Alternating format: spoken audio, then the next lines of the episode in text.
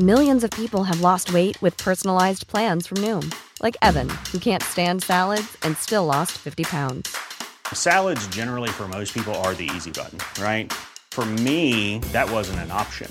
I never really was a salad guy. That's just not who I am. But Noom worked for me. Get your personalized plan today at Noom.com. Real Noom user compensated to provide their story. In four weeks, the typical Noom user can expect to lose one to two pounds per week. Individual results may vary. Heraldo Radio, la H se lee, se comparte, se ve y ahora también se escucha.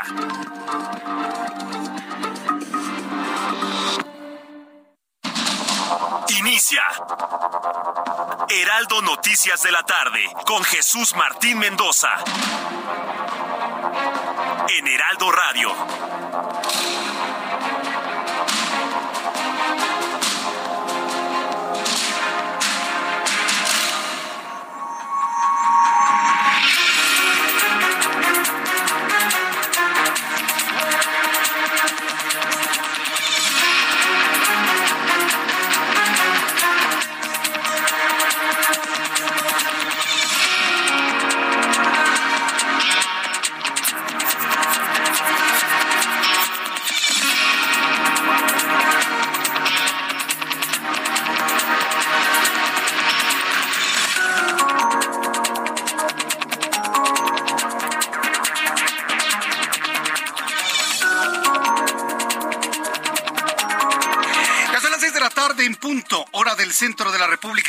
Bienvenidos, muy buenas tardes. Me da mucho gusto saludarle a través de los micrófonos del Heraldo Radio en toda la República Mexicana, en todo el país, en los Estados Unidos, por supuesto, en nuestra señal a través de todos los digitales que usted conoce, empezando por los digitales del Heraldo de México, www.heraldodemexico.com.mx, a través de nuestra aplicación, en fin una gran cantidad de canales de comunicación entre usted y yo.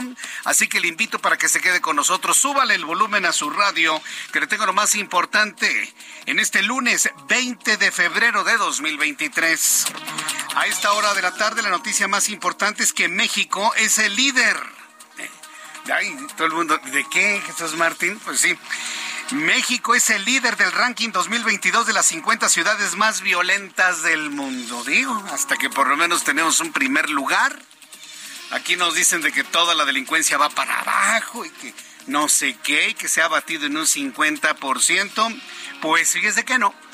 México es el líder, está en el primer lugar de las ciudades más violentas de todo el orbe, es decir, de todo el planeta.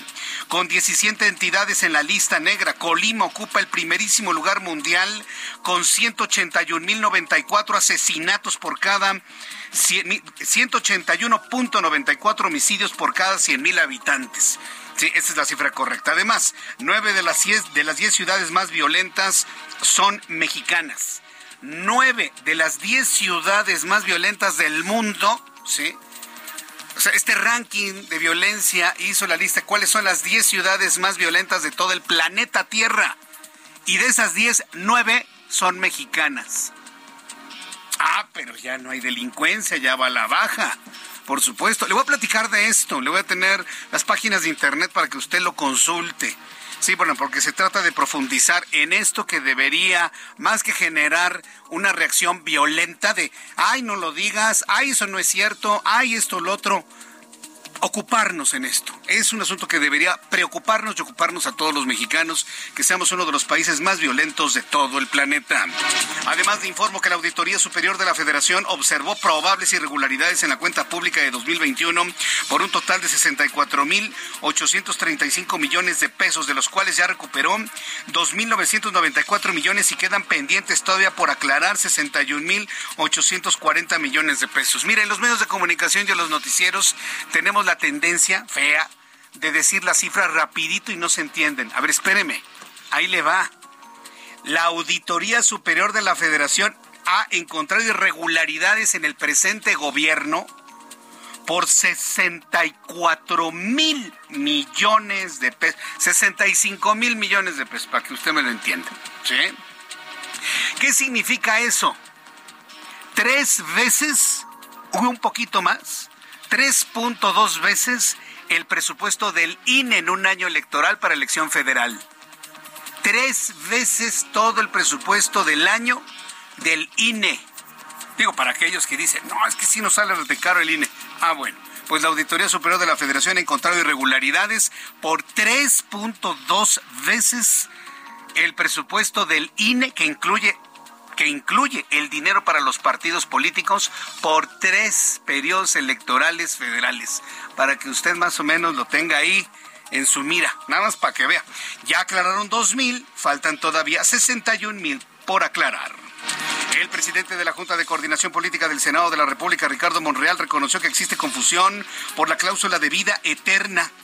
Dice que existe confusión por la cláusula de vida eterna porque bueno, pues en un principio se habló y se dijo que bueno, finalmente esta quedaba ya completamente olvidada y superada, ¿sí? Entonces, esto fue lo que dijo Ricardo Monreal al señalar que no está muerta, pero se encuentra en el limbo, por lo que pidió eliminarla allanándose a lo que de la Cámara de Diputados decidió. Es decir, está ahí, está como que en suspenso, en el limbo. Ricardo Monreal está pidiendo a sus compatriotas de Morena que la echen finalmente para atrás.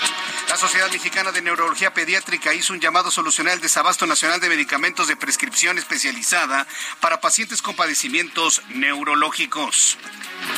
Y también le informo en este resumen de noticias que la Fiscalía de Oaxaca determinó que los dos niños hallados sin vida en la carretera de Juchitán, Ixtaltepec, murieron en un sitio diferente al del hallazgo de sus cuerpos y que la causa del deceso fue por ahorcamiento, por asfixia. Además de que el padre de ambos fue detenido por ser el principal sospechoso del doble crimen, ¿se imagina? No estamos hablando de un grupo criminal que les estaba pidiendo derecho de piso a los dos niños oaxaqueños que vendían fruta. ¿sí? Sí, como la canción mexicana, ¿no?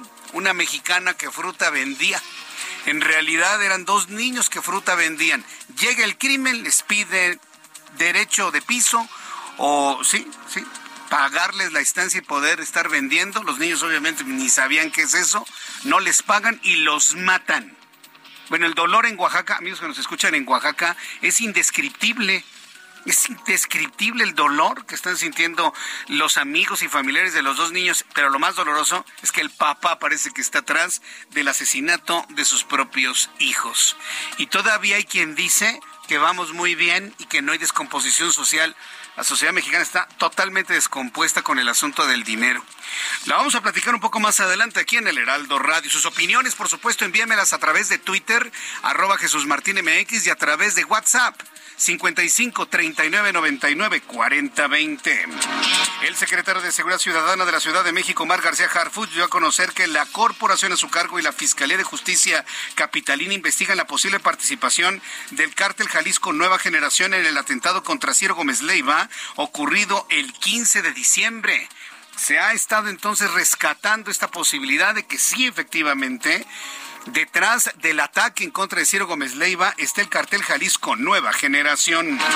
Y previo a que se cumpla un año de la invasión rusa a Ucrania, el presidente de los Estados Unidos, Joe Biden, realizó una visita sorpresa a Kiev, donde reiteró su inquebrantable apoyo a los ucranianos y prometió nuevas entregas de armamento.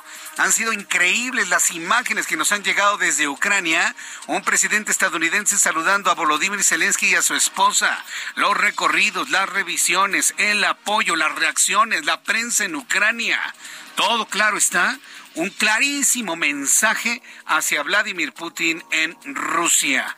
Bueno, pues lo platicaremos. Habló nuevamente, habló nuevamente, sí, sí, Joe Biden de, una posible guerra de carácter internacional. Y bueno, de esto le hablaré también más adelante aquí en el Heraldo. También le adelanto que el secretario de Seguridad Ciudadana de la Ciudad de México dio a conocer que la Corporación de su cargo y la Fiscalía de Justicia investigan, ah, ya le había comentado esto, investigan lo del cartel de Jalisco Nueva Generación. Para las personas que nos acaban de sintonizar, efectivamente podría, podría haber un vínculo en el ataque contra Ciro Gómez Leiva. Y bueno, pues lo increíble, lo que ya creíamos que no iba a ocurrir, pues ocurrió otro fuerte sismo en Turquía, en la parte sur, nada más que fue ahora un poco más al sur, casi en las inmediaciones con el Líbano. Tres personas murieron y otras 213 fueron el saldo de dos nuevos terremotos de magnitud 6.4 y 5.8 localizados este lunes en Hatay, al sur de Turquía, provincia que también fue afectada por el terremoto magnitud 7.8 del pasado 6 de febrero, que hasta el momento arroja cifras que ya, mire, se disparan en algunos medios completamente distintas y es natural. Yo tengo la cifra de 41 mil muertos. Sin embargo, hay cifras que ya hablan de casi 50 mil muertos, 125 mil heridos en Turquía y Siria. Espere cuando los desaparecidos, cuando la lista de desaparecidos se convierte en lista de muertos, sí, porque van a empezar ya la maquinaria a empezar a levantar todo de manera ya masiva, cuando los desaparecidos se conviertan en muertos, esa cifra va a estar rasguñando seguramente los 100.000 fallecidos en Turquía y en Siria. Bueno, pues hasta aquí nuestro resumen de noticias. son las 6 de la tarde con 10 minutos, las 6 de la tarde con 10, hora del centro de la República Mexicana. Saludos a nuestros amigos que nos escuchan en el interior del país, amigos en Oaxaca.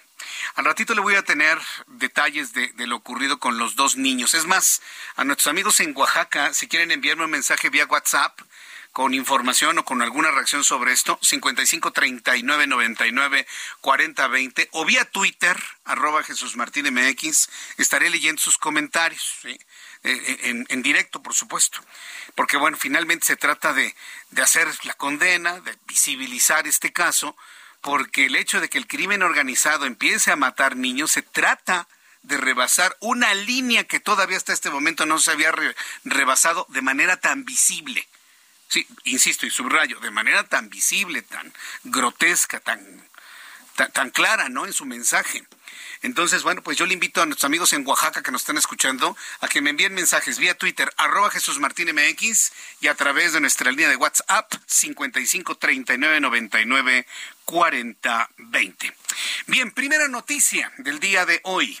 La Auditoría Superior de la Federación, sí, la Auditoría Superior de la Federación ha revelado que de acuerdo con el informe consolidado de fiscalización de la cuenta pública 2021, a ver, para los que nada más están en el guanaguana sin entender nada, ¿qué es la, la fiscalización de la cuenta pública del 2021? El dinero que gastó el gobierno, eso es, así se llama. Cuenta pública 2021, ¿cuánto gastó el gobierno?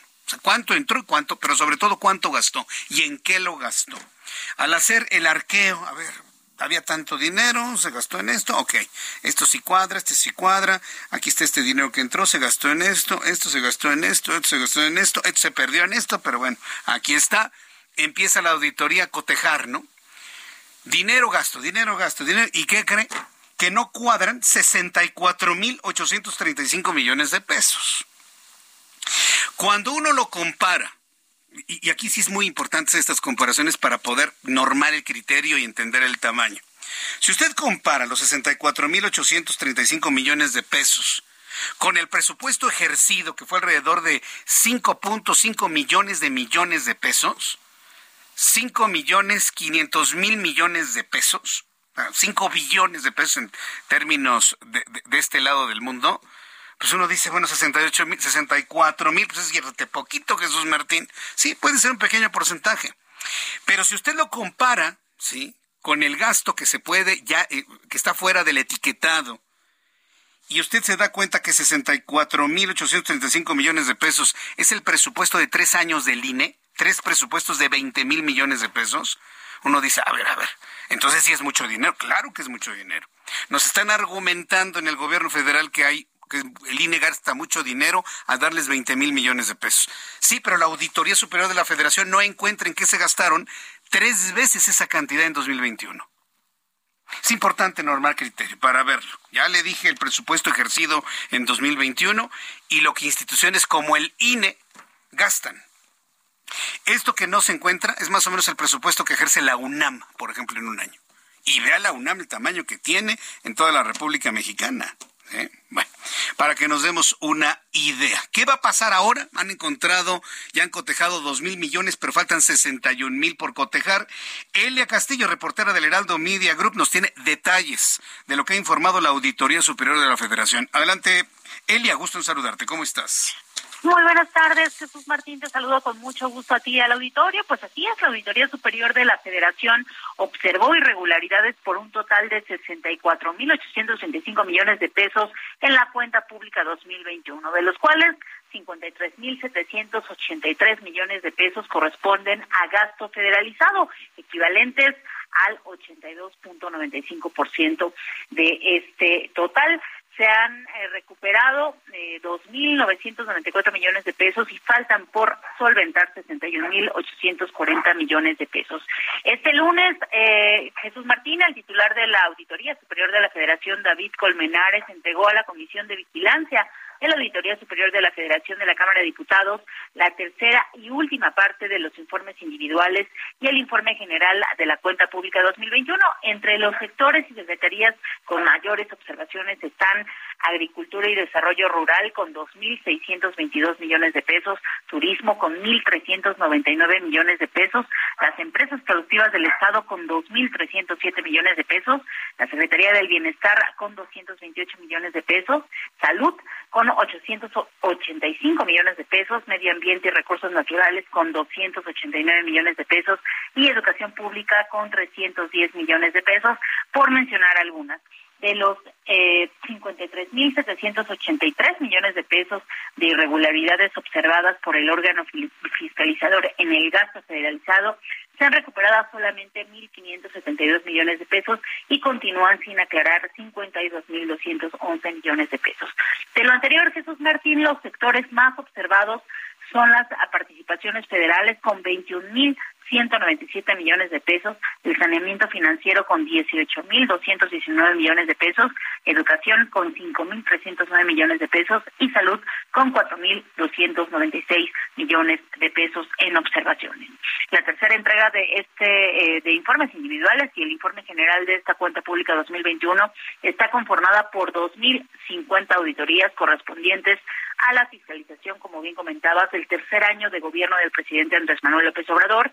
De esas eh, más de 2.000 auditorías, 689 corresponden al gasto federalizado, 97 al sector gobierno, 119 al sector de desarrollo social y 145 a desarrollo económico. En total, la auditoría eh, pues hizo, eh, hizo 5.478 observaciones, 2.300 17 recomendaciones, 115 eh, ejercicios de facultad de comprobación fiscal y 181 solicitudes de aclaración, 1.564 promociones de responsabilidad administrativa sancionadora y 1.301 pliegos de observaciones. Esto lo detalló el titular del Auditorio Superior de la Federación al entregar este informe que cabe destacar lo hizo de manera virtual. Este es el reporte que te tengo. Vaya, cinco mil.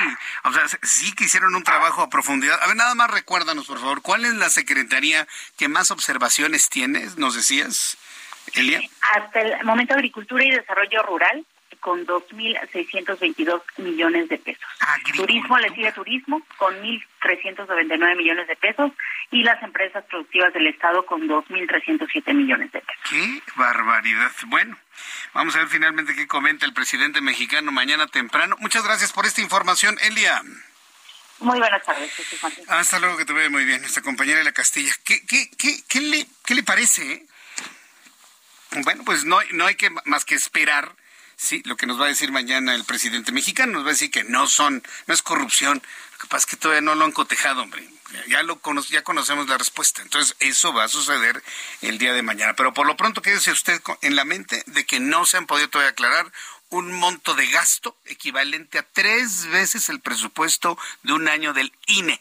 Claro, si lo redondeamos a 20 mil millones de pesos, es un poquito más, como 3.2, 3.4 veces un presupuesto del INE para ahora que lo tenemos tan de moda, ¿no? Y que tanto se habla del INE, bueno, pues vale la pena hacer esa aclaración y de esta manera, bueno, pues normal criterio.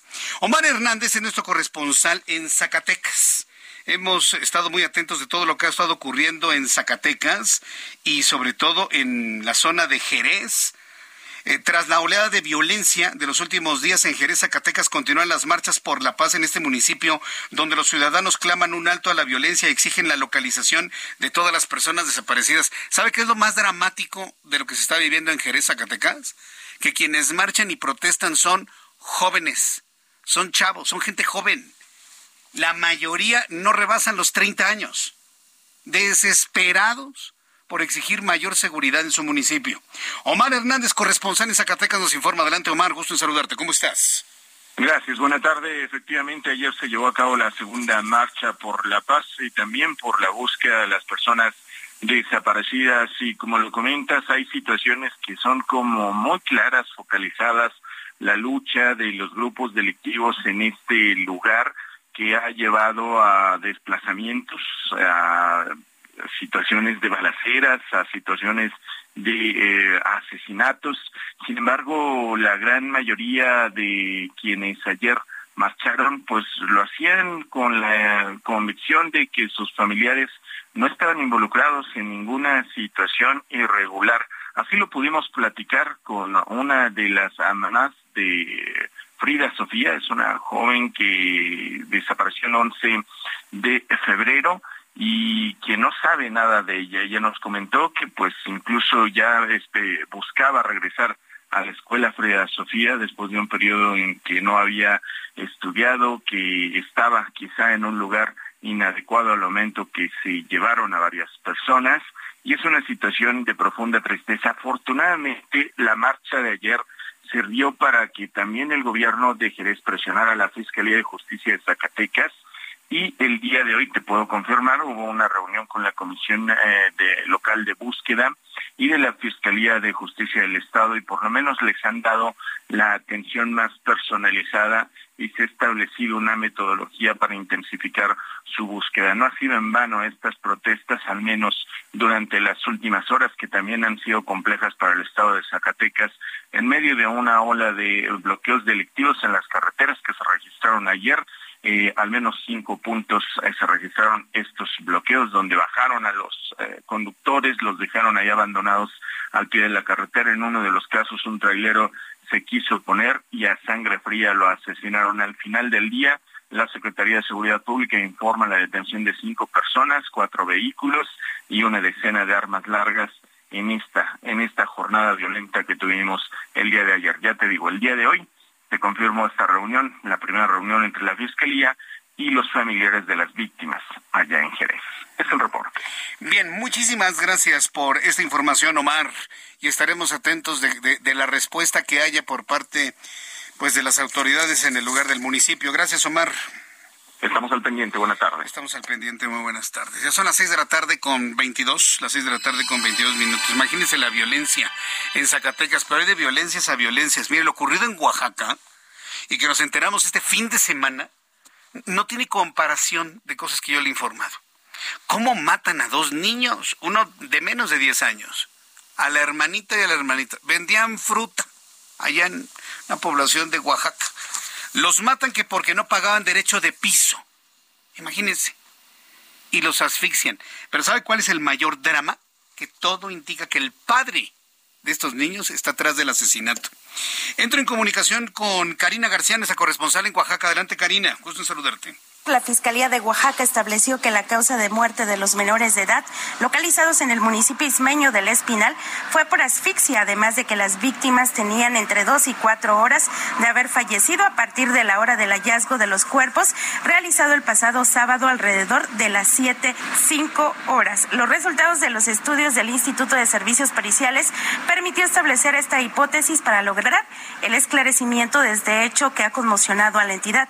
A través de un comunicado de prensa, la Fiscalía informó también que por esta causa se detuvo a una persona presuntamente padre de la niña de nueve años y el niño de siete años de edad, identificado como Wilbert. El organismo reveló además que tras su revisión y análisis de las bases de datos de la institución, se tiene la certeza que no existía reporte de no localización de ambas víctimas, por la cual su desaparición y posterior fallecimiento se dio entre la tarde-noche del día viernes y las primeras horas del sábado. Aunado a ello, se estableció que el lugar del hallazgo de los cuerpos a orillas de la carretera del Canal 33 en el tramo Juchitán Espinal es distinto al lugar del que se les privó de la vida. En este sentido, el gobernador del estado, Salomón Jara Cruz, señaló que se hará justicia en este caso. Y es que a estos hechos de violencia se suman también eh, pues el asesinato de cinco personas en, en Santiago Amoltepec, en donde presuntamente se registró una riña y desafortunadamente cinco personas perdieron la vida. Es el reporte desde Oaxaca. Muchas gracias por la información a nuestra corresponsal Karina García. ¿Qué le parece? La verdad, estamos, yo en lo personal estoy conmocionado. todos los que somos papás nos conmociona algo así. Pero debería conmocionarse la opinión pública en general en nuestro país, porque de confirmarse que el crimen organizado, aun cuando el padre esté en ese grupo, ha rebasado esta línea, ha rebasado la línea de ejecutar inclusive a los niños de manera muy mediática, porque esto evidentemente tiene esa carga además tiene la carga de hacerlo mediático. Vean de lo que somos capaces. Entonces ahí es donde el crimen crece lamentablemente en su forma grotesca y de odio de hacer las cosas. Voy a los anuncios y regreso con más noticias aquí en el Heraldo. Escucha las noticias de la tarde con Jesús Martín Mendoza. Regresamos.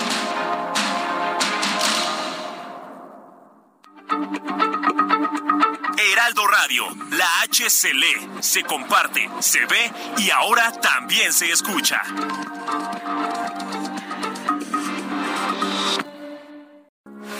Heraldo Radio, con la H que sí suena y ahora también se escucha.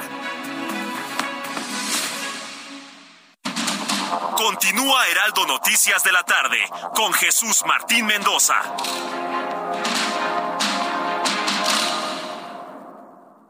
Cuando te enamoras del nuevo Fiat Pulse, el pulso de tus emociones se eleva. Estrénalo desde 354 mil pesos o tasa desde 9.75%. Conquista las calles con el SUV líder en ahorro de combustible. Fiat, sé único. Visita tu distribuidor Fiat Chrysler, K 30.1%, vigencia el 28 de febrero de 2023. Consulta fiat.com.mx. son las seis de la tarde con 30 minutos, seis de la tarde con 30, seis y media. Muchas gracias por escuchar el Heraldo Radio. Yo soy Jesús Martín Mendoza y le acompaño con las noticias. Me escribió Josefina, Josefina Rodríguez, muchas gracias Josefina, me escribió a través del WhatsApp 55 39 99 40 20 y me dice, hola Jesús Martín, te escucho todos los días por radio, me encanta su permanencia al aire durante tanto tiempo. fíjese que a veces yo ni siquiera me doy cuenta de eso que han pasado tantos años. La verdad, a veces no me doy cuenta de eso.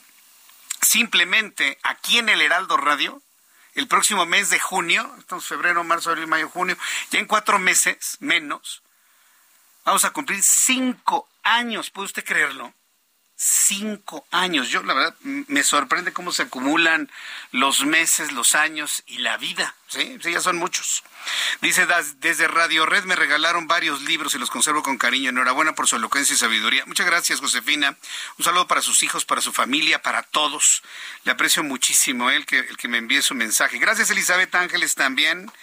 Eh, Marinés Rojas, como siempre. Elio Torres, también muchas gracias. Santa Sánchez, levantando la mano de presente. José Nieto desde Juchitán, Oaxaca. Muchas gracias, don José Nieto. ¿Qué, ¿Qué, cosa, ¿no? Dice, con respecto al tema de los niños fallecidos en Juchitán, la Fiscalía del Estado de Oaxaca detuvo al padre por incurrir en contradicciones durante la entrevista que le realizaron en el lugar de los hechos. Parte de las declaraciones del padre es que fueron objeto de amenazas por problemas. Los niños eran violentados por el padre y la abuela.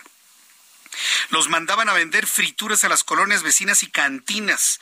Los golpeaban si no vendían todo el producto. La Fiscalía de Oaxaca pretende desviar la atención al señalar que fue el crimen organizado. Esta dependencia se ha caracterizado por fabricar culpables para callar las voces de justicia. Soy José Nieto de Juchitán, Oaxaca. Fíjense que son precisamente los datos que luego uno no sabe.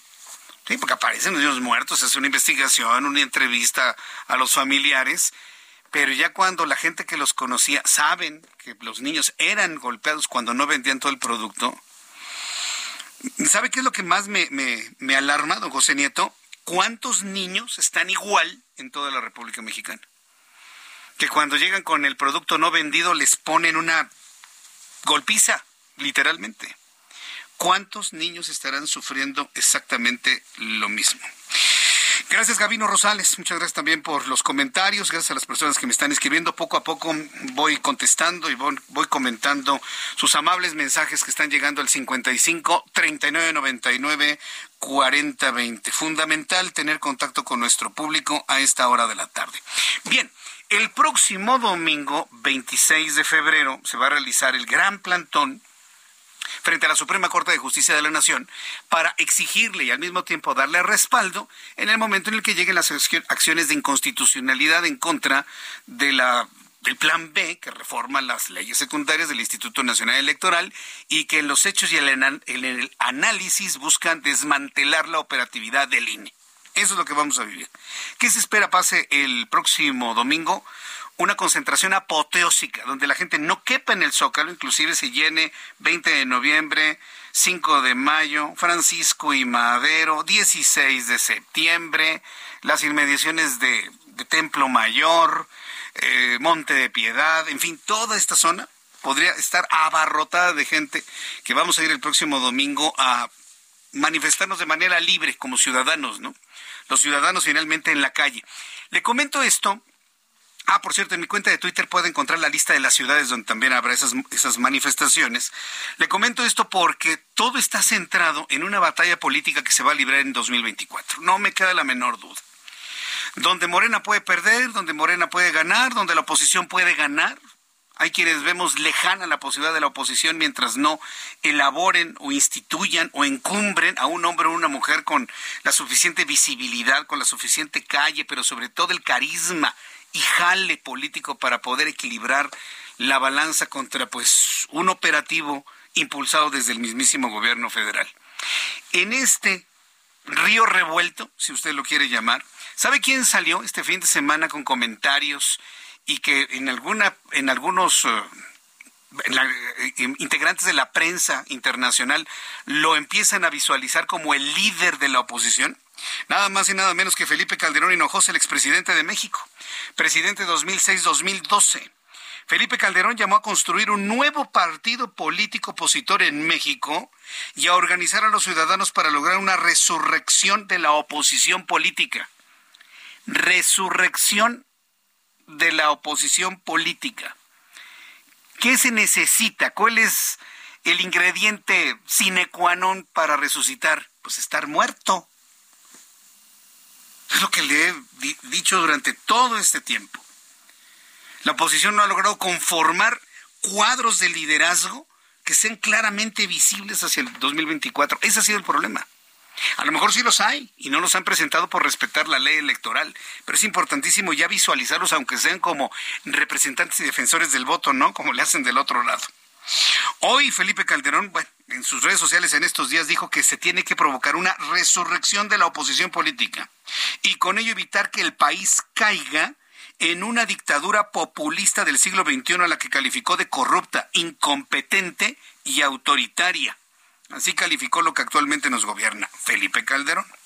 En un artículo publicado por el diario Reforma, Felipe Calderón Hinojosa dijo que comparte la idea de formar una coalición opositora para postular una sola candidatura a la presidencia de la República en las elecciones de 2024 mediante dos soluciones.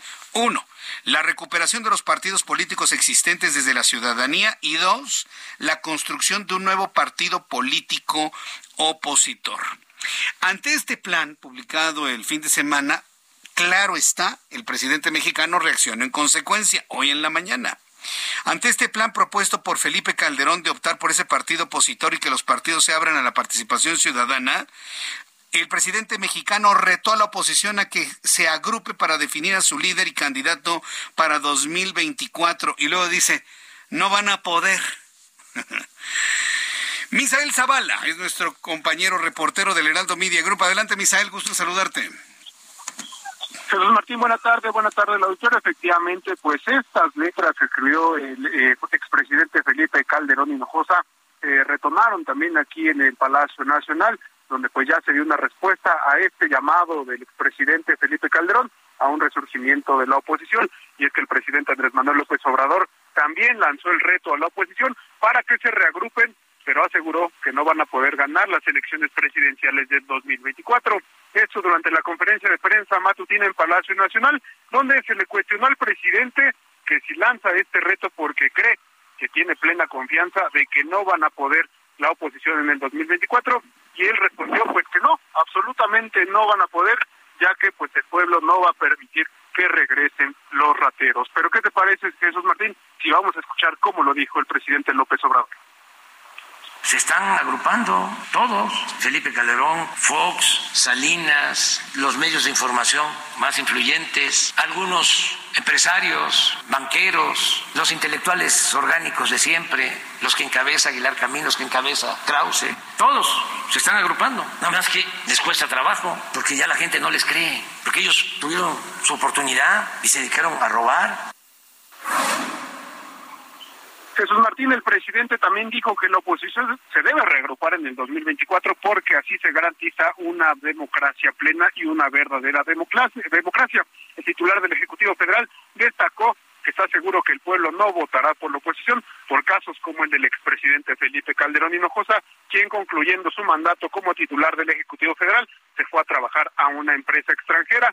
Además, en el mismo sentido de Felipe Calderón, criticó que nombró como su secretario de Seguridad a Genaro García Luna, a una persona que hace acuerdos con grupos para golpear a otros criminales. En ese sentido, también coincidió en que es bueno que se pongan de acuerdo PAN, el PRI y el PRD para que se reagrupen y que definan si va a ser Claudio X González el dirigente de esta alianza para el 2024. Jesús Martín, hasta aquí la información.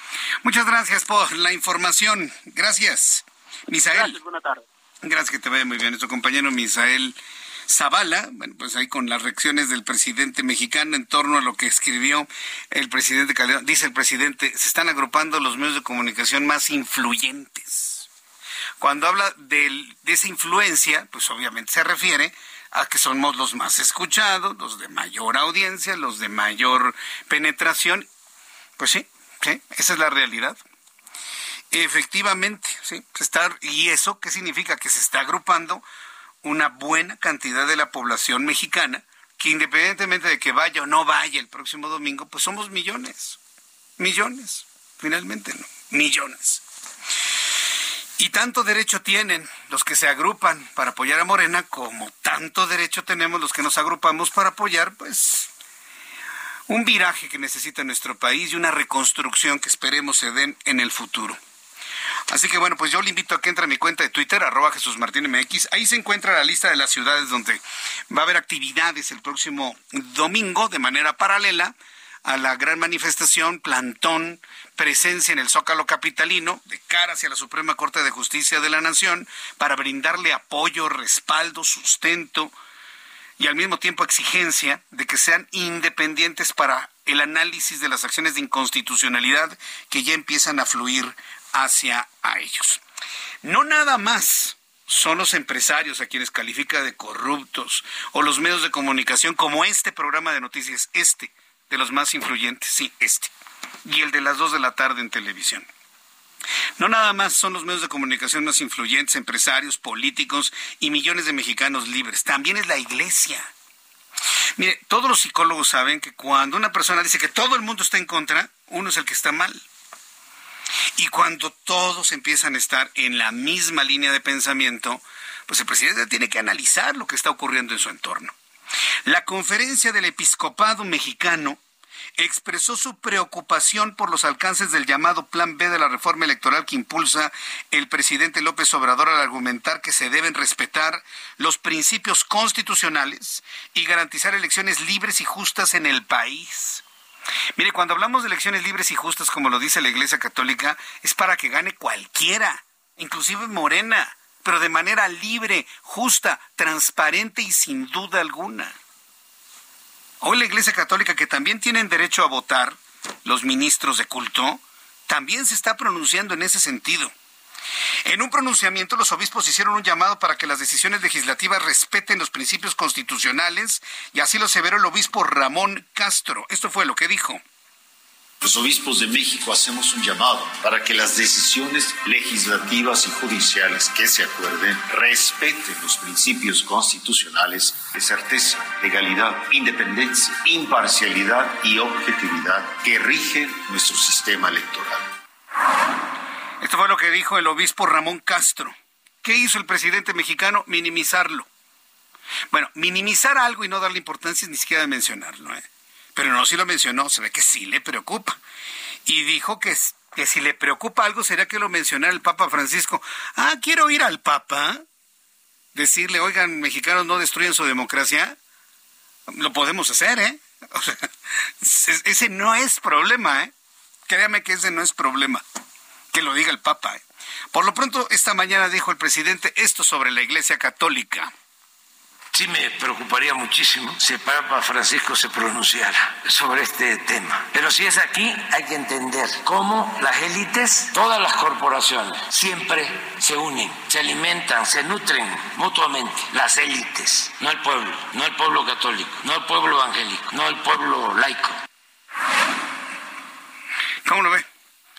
O sea, si lo que quiere el presidente es que el Papa se pronuncie, le aseguro que eso no tiene problema, ¿eh? Hay las, las, suficientes líneas de comunicación desde México con el Vaticano para que el Papa haga un pronunciamiento público en torno a lo que sucede en México. Claro, eso no, eso no tiene problema, ¿eh? se lo aseguro. Tengo en la línea telefónica al padre Mario Ángel Flores, el ex rector de la Universidad Pontificia de México, actual director del Observatorio Nacional de la Conferencia del Episcopado Mexicano. Padre, me da mucho gusto saludarlo. Bienvenido al Heraldo. ¿Cómo está? Muy buenas tardes. Muchas gracias, Jesús Martín. Un saludo para ti y toda tu audiencia. ¿Le preocupa cómo el presidente mexicano minimiza a la Iglesia Católica Mexicana. Dice que lo único que le preocuparía es que fuera el Papa Francisco, minimizándolas a los ministros de culto, a la conferencia del episcopado, calificándolos como estar unidos, entre comillas, a ciertos sectores de la sociedad mexicana. ¿Qué, qué opina usted sobre esa reacción? Bueno, mira, yo creo que es una persona que vive con muchos miedos y minimiza a los ciudadanos los ciudadanos que, los ciudadanos libres que se organizan, que están expresando sus puntos de vista, eh, y además eh, los analistas, los pensantes, los críticos, a todos los minimiza. A la iglesia, naturalmente, pues no, lo ha, no la ha tocado porque ha guardado un silencio prudente, pero en cuanto la iglesia ha levantado la voz ya desde mediados del año pasado, una vez, a finales, otra vez, ahora, otra vez, pues lógicamente también la descalifica. No sabe entender la realidad, no sabe escuchar. Eso, ese es un problema de fondo de este gobierno y va a minimizar a quien quiere dialogar con él para que el país mejore. No, es, no se trata de, de establecer un, una confrontación un pleito de ninguna manera. La iglesia tiene otra tarea que armar pleitos. Sí, no, en eso estoy total y absolutamente de acuerdo. Pero también eh, muchas personas que son católicas, que son practicantes, que ven en la iglesia pues el mensaje de amor que nos dejó Jesucristo y demás, también le tienen una fe férrea al presidente por razones que tienen que ver con la política, la sociedad y, otro tipo de fenómenos emocionales que podríamos platicar durante mucho tiempo usted y yo, padre. Pero pues es eso, ¿no? Por muy católicos que sean, hay muchos mexicanos que le hacen caso y podría de alguna manera esto revertir en una eh, animadversión en contra de, de, la iglesia? ¿Lo visualiza o no nos preocupamos por ello? ¿Cómo lo ve usted? Bueno, eso, eso nos preocupa efectivamente porque sabemos que el discurso, la forma de, presentar los problemas en medio de, de, de, medias verdades, de mentiras completas, pues lógicamente que sobre todo a la gente más sencilla, y, y no por sencilla estamos descalificándola, sino sino a la gente más sencilla la, envuelve, ¿no? Y como iglesia también debemos respetar a la gente sencilla y tratar de llegar a ellos. Dice el Papa Francisco en uno de sus últimos documentos muy bueno que se llama Fratelli Tutti, hermanos todos, eh, que el populismo utiliza una frase muy curiosa, dice que, que está con el pueblo, que trata de ayudar al pueblo, pero no deja pensar al pueblo. Entonces, si, si, si eh, el presidente está con el Papa Francisco, que lo lea muy bien, ¿eh? porque él está cometiendo esos errores que el Papa Francisco tiene muy bien ubicados. Dice el, presidente que le preocuparía que lo menciona el Papa Francisco. ¿Verdad que no tiene ningún problema que el Papa Francisco se pronuncie sobre esto que sucede en nuestro país, padre? Claro que no.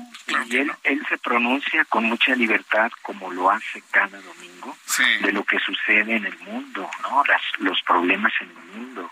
Y, y, habla de, de los problemas de, de, los conflictos bélicos, de los problemas de gobiernos dictatoriales como en Nicaragua, y también sabe de la división, de la división social en que estamos en este momento. Le preocupa mucho al Papa antes que otras cuestiones ya más particulares, esta polarización de la sociedad que está provocando este gobierno, ¿no? que nos está dividiendo eh, en lugar de que sea un gobernante para todos, de empujarnos como país, de llevarnos adelante, nos está dividiendo.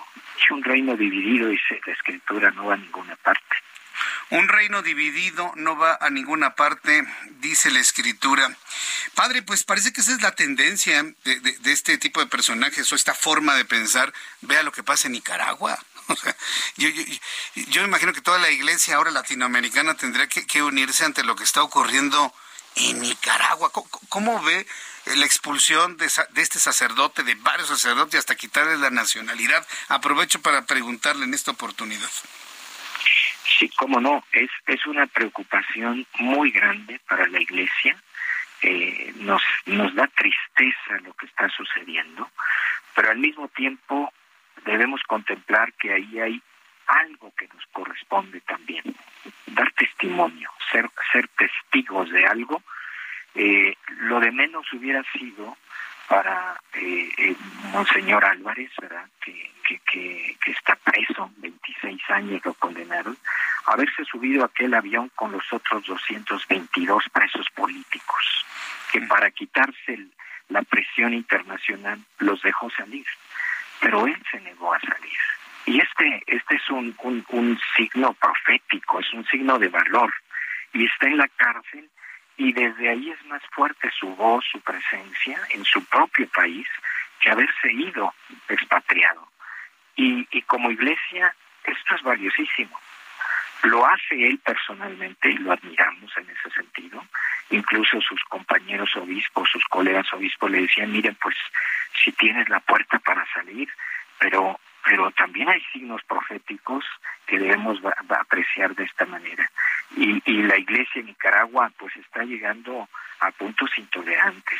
La iglesia, eh, me refiero, perdón, al gobierno, al gobierno de Nicaragua, la, la, dictadura de Nicaragua, y por eso el papel de la iglesia de estar con quienes no tienen voz, como debe ser siempre, con los más débiles, ese es su papel también en circunstancias eh, tan difíciles como ha llegado Nicaragua y circunstancias que no queremos que sucedan aquí nunca. Bien, pues eh, padre, yo le agradezco mucho, padre Mario Ángel, eh, eh, director del Observatorio de la, de la Conferencia del Episcopado Mexicano. Yo le agradezco mucho el que me haya tomado la comunicación el día de hoy. Vamos a estar muy atentos de las reacciones que existan y sí, haciendo este llamado a que no haya más polarización, de que no haya más división porque pues un reino dividido no llega, no llega a ninguna parte. Yo creo que es una gran enseñanza la que nos ha aportado el día de hoy. Padre, muchísimas gracias por este tiempo. Muchas gracias, Martín, muy amable, gracias. Gracias, que le vaya muy bien. Es el padre, padre Mario Ángel Flores, ex rector de la Universidad Pontificia de México y actual director del Observatorio Nacional de la Conferencia del Episcopado Mexicano. Así que bueno, pues ahí está el asunto. Preocupada la iglesia también porque hay división, ¿no? No, los que están con la iglesia de Bueno, mire, podemos mencionar, sí, también podemos mencionar algunos ejemplos. Pero no, no, no. La, gran mayoría de quienes estamos en la Iglesia Católica y los ministros de culto son personas verdaderamente respetables. ¿eh? La gran mayoría, sí, un puñado, si usted quiere, no podríamos decir lo mismo. Pero no puede señalarse de esa manera ni dividir de tajo de esa forma. El problema es que lo diga el Papa Francisco, va, lo va a mencionar el Papa Francisco en estos días. No tenga usted la menor duda. Son las 6.53, las 6.53 tiempo del centro de México. Me están preguntando, amigos del público, por qué quitaron la imagen o la, la cabina en vivo de la página del Heraldo de México, no lo sé, pero está en vivo el audio, ¿eh? Puede escuchar usted en audio a través de la página del Heraldo de México. Sí, lo, podemos revisar. ¿Ya, ¿Ya, está restablecido? Ah, a ver, vamos a ver. Déjame. Es que me está diciendo Ángel que ya lo, que ya lo arregló. A ver. Que luego se vota, me dice. A ver, ¿cómo, cómo que se vota, Ángel? A ver, estamos refrescando. Sí, no, ya sé, pero imagínense, se va el video y ya, ya de repente no me puede ver. A ver, espérenme tantito. Estoy refrescando la página para poderle dar información fidedigna a nuestros amigos que ahora quieren ver la cabina, quieren estar en contacto con nosotros y además a través de la página del Heraldo de México, que por cierto, mire, la estoy revisando y está buenísima la página del Heraldo y la aplicación también del Heraldo está buenísima. En ambas puede leer noticias, ver, ver televisión, escuchar radio, así que yo se lo recomiendo. www.heraldodemexico.com.mx y a través de la aplicación del Heraldo de México. Vamos a ir a los anuncios. Después de los mensajes, le voy a platicar lo que Ricardo Monreal en el Senado de la República ha hablado sobre la cláusula de la vida eterna para la chiquillería para la chiquillada, para los partidos de morralla, como también se les conoce, ¿no? Eh, Ricardo Morral está advirtiendo que no, que no, no está muerta, ¿eh? Todavía mueve la patita, como se dice eh, eh, en el argoto, en la jerga periodística. Todavía mueve la patita. ¿Cómo es eso, Jesús Martín? Que está en el limbo. Eso fue lo que aclaró Ricardo Monreal. ¿Cómo que está en el limbo? Bueno, después de los anuncios le voy a tener un resumen de noticias. Vamos a tener la información con nuestros compañeros reporteros y le explico y le informo lo que dijo Ricardo Monreal. Mensajes y volvemos.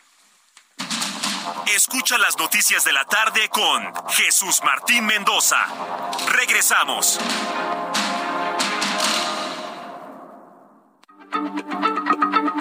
Heraldo Radio, la H se lee, se comparte, se ve y ahora también se escucha.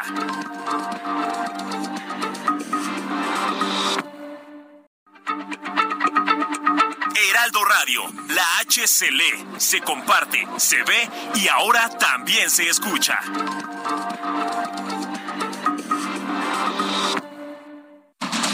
Continúa Heraldo Noticias de la tarde con Jesús Martín Mendoza.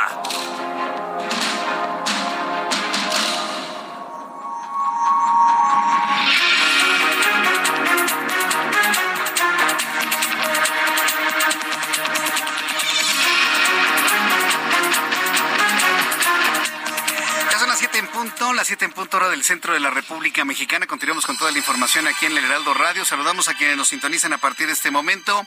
Amigos que nos escuchan en Guadalajara, Jalisco, gracias por estar a partir de este momento en digitales, a través de digitales del Heraldo de México, por supuesto, a través del heraldodemexico.com.mx, a través de nuestra aplicación y, por supuesto, en todas las opciones de radio por internet. Gracias por estar con nosotros, amigos, en Guadalajara. Les invito para que me escriban a través de nuestro WhatsApp 55 39 99 40 20. Es más, a través de su WhatsApp, mándeme por favor usted y a través de Twitter, mándeme foto de dónde nos está escuchando en Guadalajara. A través de qué plataforma. Me encantaría mucho saber a través de qué plataforma nos está escuchando en Guadalajara, Jalisco. Gracias por estar con nosotros. Hay una de las noticias, antes del resumen, que, que ha simbrado al mundo entero. De repente Joe Biden se apareció en Ucrania. Y ahí iba Joe Biden y apareció y aterrizó. Pero mire, Volodymyr Zelensky ya sabía que iba a llegar el presidente de los Estados Unidos, porque todo estaba listo, todo estaba preparado, las banderas ucranianas, las banderas de los Estados Unidos, pero ¿qué creen? Que Volodymyr Zelensky siempre con su traductor a un lado. Habla poquito inglés, poquito, pero con su traductor a un lado, también evidentemente Biden, porque no sabe hablar ruso u ucraniano, finalmente, pero Volodymyr Zelensky con su con su traductor. ¿Qué hubiese pasado si Volodymyr Zelensky hubiese aprendido a hablar completamente el inglés? Que lo hablara de manera fluida. ¿Cómo sería su comunicación con el mundo exterior, con los Estados Unidos que lo está apoyando y algunos países europeos que también hablan inglés? Nada más imagínense cómo cambiaría, si eso le cambiaría la vida a Volodymyr Zelensky, ¿cómo le cambiaría a usted el hablar inglés?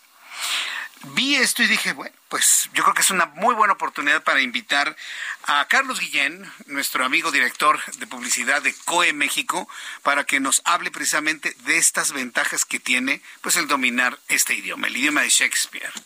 Bienvenido, es. gusto saludarte, mi Gracias, Jesús Martín. Igualmente, buenas tardes, gusto estar aquí contigo en tu programa. Gracias por estar nuevamente aquí, mi querido Carlos. Pues hablar inglés es lo de hoy y lo estábamos viendo con los líderes mundiales que también lo necesitan. Sí, ya no es una, eh, ya no es un hobby, es una obligación hablar inglés y qué mejor en una institución que te da una garantía al 100% que en tres meses ya estás hablando el inglés de manera natural.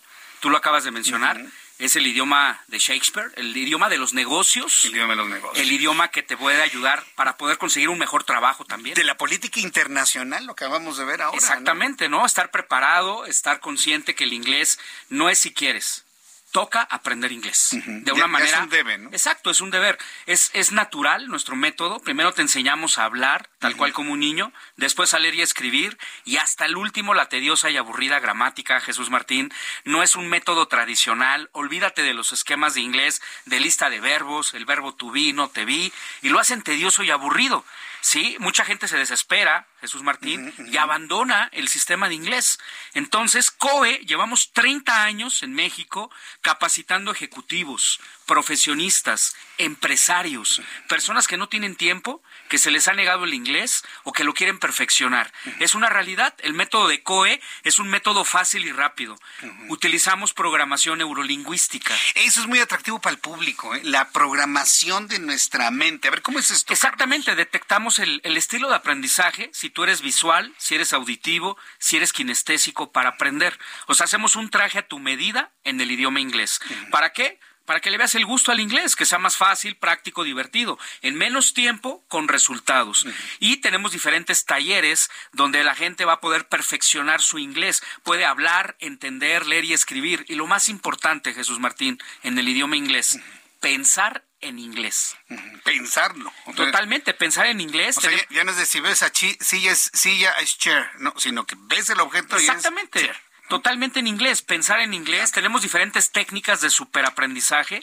¿Qué son técnicas de superaprendizaje? Romper esquemas tradicionales y convencionales. O sea, acelerar el proceso de 6 a 10 veces más rápido que un sistema tradicional.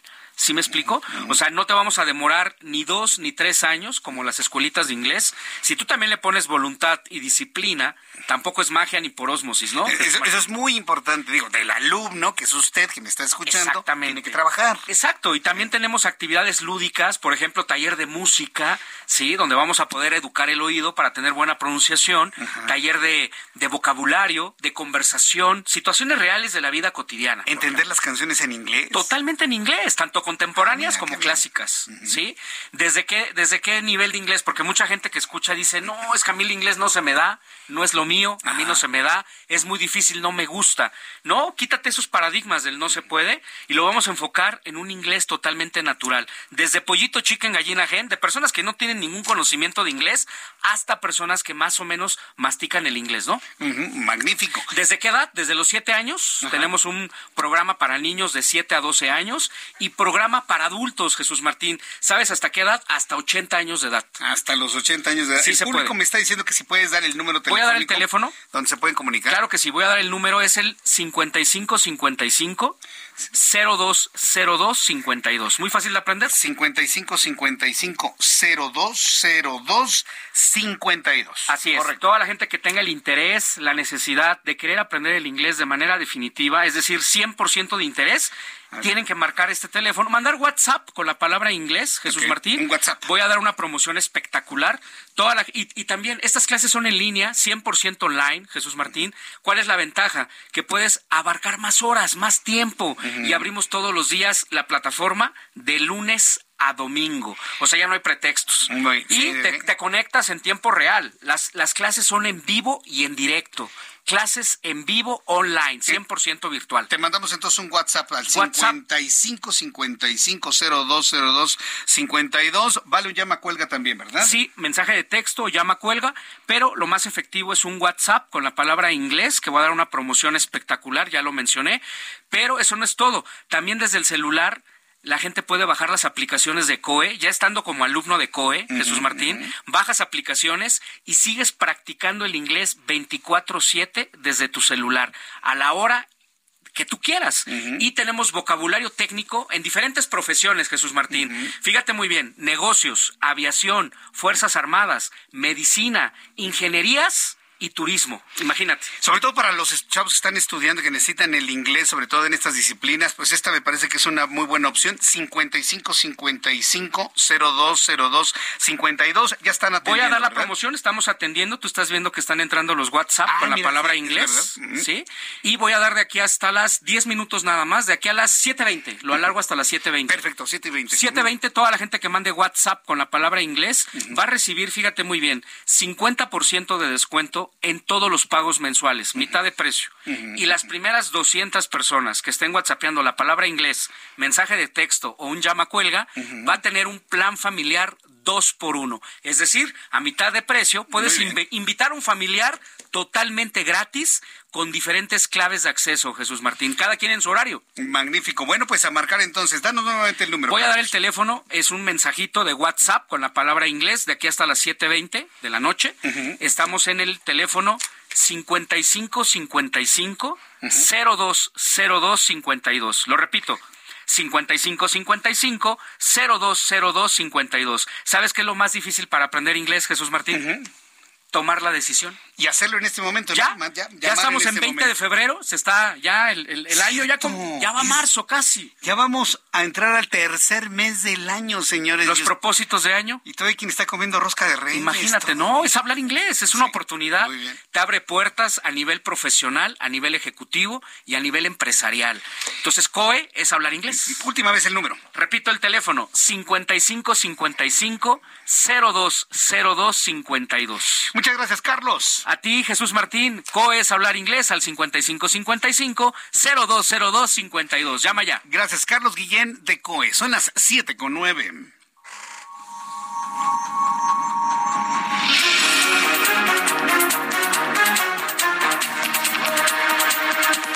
Presento un resumen con las noticias más importantes en el Heraldo Radio. En entrevista con el Heraldo hace unos instantes, el director del Observatorio Nacional de la Conferencia Episcopal del Episcopado Mexicano, Mario Ángel Flores Ramos, se sumó a la preocupación de la Iglesia Católica Mexicana sobre el Plan B que busca reformar al Instituto Nacional Electoral y desmantelarlo en su operación. Al señalar que el presidente es una persona que vive con miedos y por ello minimiza a los ciudadanos. Al señalar que no escucha y calificó a México como un reino dividido por el, eh, el actual gobierno. Esta es la voz del padre Mario Ángel Flores, que estuvo aquí en el Heraldo Radio. Yo creo que es una persona que vive con muchos miedos y minimiza a los ciudadanos. Y además, los analistas, los pensantes, los críticos, a todos los minimiza. A la iglesia, naturalmente, pues no, lo ha, no la ha tocado esta polarización de la sociedad que está provocando este gobierno, ¿no? Que nos está dividiendo eh, en lugar de que sea un gobernante para todos, de empujarnos como país, de llevarnos adelante, nos está dividiendo. Esto fue lo que nos dijo el padre. Mario Ángel Flores en el Heraldo Radio. Mientras tanto, Alejandro Romano, abogado defensor de la ministra Yasmín Esquivel, acudió hoy ante el Comité de Ética de la Universidad Nacional Autónoma de México a presentar diversas pruebas por el caso que se sigue en contra de la abogada. El litigante, el abogado de la señora Yasmín Esquivel, presentó declaraciones de la maestra Marta Rodríguez, asesora de tesis de Ya- Yasmín Esquivel en la FES Aragón, así como de Edgar Ulises Báez, autor de la tesis en 1986. El senador suplente de Morena, Alejandro Rojas Díaz Durán, afirmó que la defensa de ciudadana del INE no solo es justa, sino necesaria al reiterar que el plan B de la reforma electoral es inconstitucional y afirmó que la marcha del 26 de febrero, dijo Alejandro Rojas Díaz Durán, no será contra el presidente, sino a favor de la Constitución, a favor de la democracia, claro, un respaldo a la Suprema Corte de Justicia de la Nación. Este es Alejandro Rojas Díaz Durán. La defensa ciudadana del INE no solo es justa, es necesaria porque el plan B es inconstitucional, ya que erosiona la autonomía del INE y pretende que el gobierno vuelva a controlar las elecciones en México, como se hacía en el pasado. Yo no creo que la manifestación del próximo domingo 26 de febrero sea en contra del gobierno del presidente López Obrador. No, es a favor de la Constitución, de la democracia, de la gobernabilidad y de la paz social. Indígenas de cuatro etnias de Michoacán bloquearon seis carreteras federales en la entidad Purépecha para conmemorar el Día Internacional de la Lengua Materna y pidieron una reunión con el secretario de Gobernación, Adán Augusto López, para acordar la reparación de las injusticias sufridas a lo largo de toda la historia. El Ministerio del Interior de Cuba informó que el gobierno de los Estados Unidos devolvió este lunes a 31 balseros, quienes intentaron llegar a la Unión Americana vía marítima, con lo que suman 2.297 los migrantes de diversos países retornados por la administración de Joe Biden, nada más en lo que van estos días del año 2023. En Estados Unidos, los fiscales de Nuevo México redujeron a Alec Baldwin los cargos de homicidio involuntario relacionados con el disparo mortal durante el rodaje de la película Rust, lo que disminuirá la pena de prisión a la que se enfrenta el actor por la muerte de Alina Hutchins, directora de fotografía de la película en el mismo set. En los Emiratos Árabes Unidos tiene lugar la Exposición Internacional de Defensa 2023, en la que gobiernos del mundo dan muestras de su arsenal. Rusia es una de las potencias que exhibe su armamento en el Salón Profesional de Abu Dhabi al dar muestra de sus armas probadas en combate y destinadas a la exportación a unos días del primer aniversario de la invasión rusa. Estas son las noticias en resumen. Le invito para que siga con nosotros. Le saluda Jesús Martín Mendoza.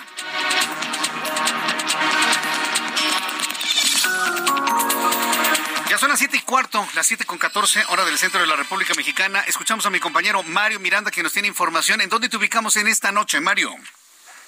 ¿Qué tal, Jesús Martín? Buenas noches. Informo que habitantes del municipio de Azotolico de Tula Hidalgo se manifiestan afuera de las oficinas de la Comisión Nacional del Agua. Son aproximadamente 150 personas quienes se encuentran desde el mediodía. Los manifestantes están en contra de la privatización del agua. Por este motivo se manifiestan afuera de esta dependencia. Ya en el tiro se encuentra una comitiva dialogando con las autoridades. En el lugar también se encuentran elementos de la Secretaría de Seguridad Ciudadana resguardando el lugar.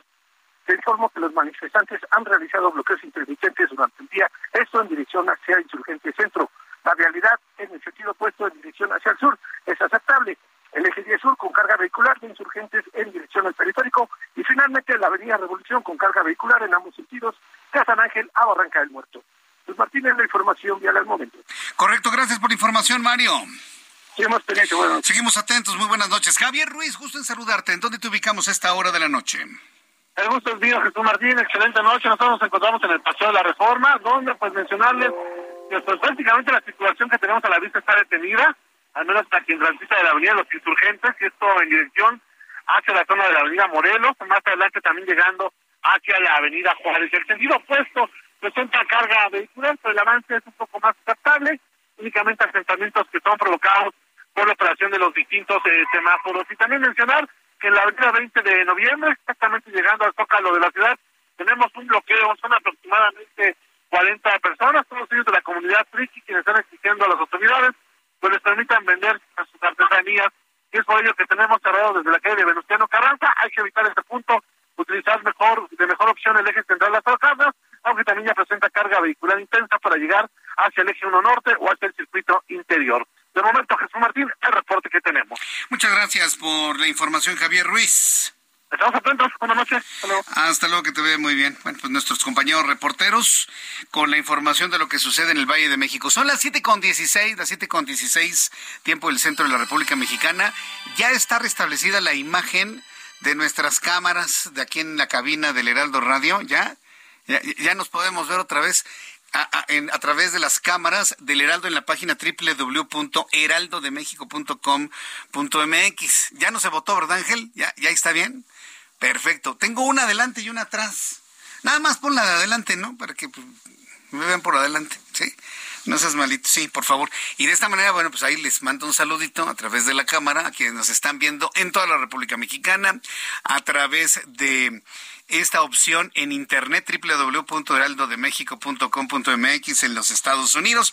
Pero yo le invito siempre a que tenga a un lado de su computadora su radio Ya le invité a que desempolve el radio, que le cambie los bulbos, que le reparen los transistores, que le reparen los, eh, los capacitores, porque sabía que los radios se le acaban los capacitores. Entonces de repente hacen ruido.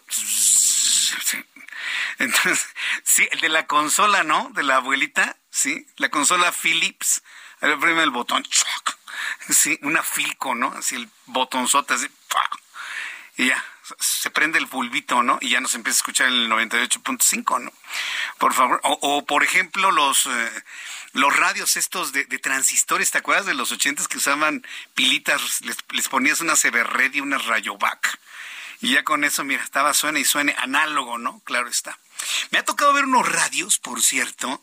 Me, me regalaron en Navidad uno buenísimo, que tiene sintonía digital, pero todo el chasis es vintage. Y hay una forma de, ya hay unos radios que tienen sintonía análoga, pero con sintonía digital. Es muy extraño porque agarran perfectamente bien todas las frecuencias, inclusive de estaciones como les llaman low power, también se escuchan completamente claras. Hay que tener su radio en el 98.5 de FM aquí en la capital de la República Mexicana. Bien, vamos a ir a otra información cuando ya son las 7.18, las 7.18 hora del centro de la República Mexicana. Déjame nada más eh, eh, decirle que me puede escribir a través de Twitter, arroba Jesús Martín MX, arroba Jesús Martín MX. En la siguiente información que le voy a compartir en esta tarde, por favor, eh, véalo de esta manera. Se está denunciando el desabasto de medicamentos de neurología pediátrica. Ya sabemos que el desabasto de medicamentos se ha generalizado para casos de cáncer, para casos de diabetes, para las personas, por ejemplo, que tienen trasplantes también ya me enteré que hay escasez de medicamentos que ayudan a mantener el trasplante, sobre todo de riñón. Bueno, la Sociedad Mexicana de Neurología Pediátrica está haciendo un llamado a solucionar el desabasto nacional de medicamentos de prescripción especializada para pacientes con padecimientos neurológicos. Detallaron que escasea el metilfenidato, clonidina y lisdexanfetamina para el tratamiento del trastorno por déficit de atención e hiperactividad TDAH. Tengo en la línea telefónica al doctor Juan Calixto Hernández Aguilar, presidente de la Sociedad Mexicana de Neurología Pediátrica. Doctor Hernández Aguilar, gracias por tomar la comunicación del Heraldo. Buenas noches. ¿Qué tal? Buenas noches, gracias por su interés. ¿A, partir de qué momento, en qué momento del, de, este año, del año anterior, empezaron a escasear estos medicamentos muy específicos para el trastorno del déficit de atención?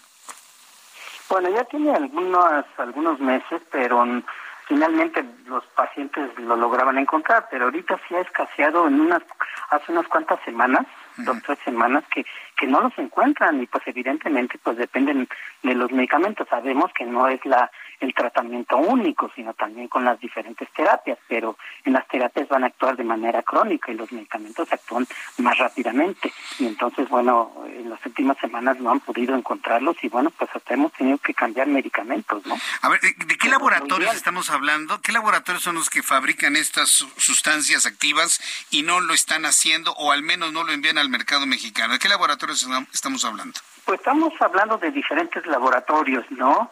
Este, sin embargo, bueno, pues esto esto es a nivel este nacional y sobre todo pues, también a nivel particular, no nada más es en el gobierno, sino también a nivel particular.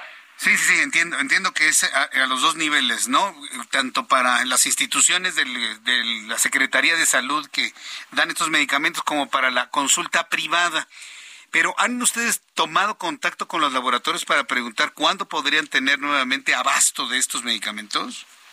Sí, fíjese que a, partir de este pues, comunicado que hicimos, este, pues bueno, nos han comentado que prácticamente o, en, pocos en pocos días, semanas, este, se restablecerá. De hecho, me acabo de hablar un laboratorio en donde dice que ellos sí tienen el laboratorio, pero digo, el problema es que me llegan los pacientes y no lo encuentran, ¿no? Entonces, este, pues bueno, creo que ya se ha este, tratado de solventar esto y pues evidentemente creo que, que ha resultado un poquito el comunicado que, que mandamos.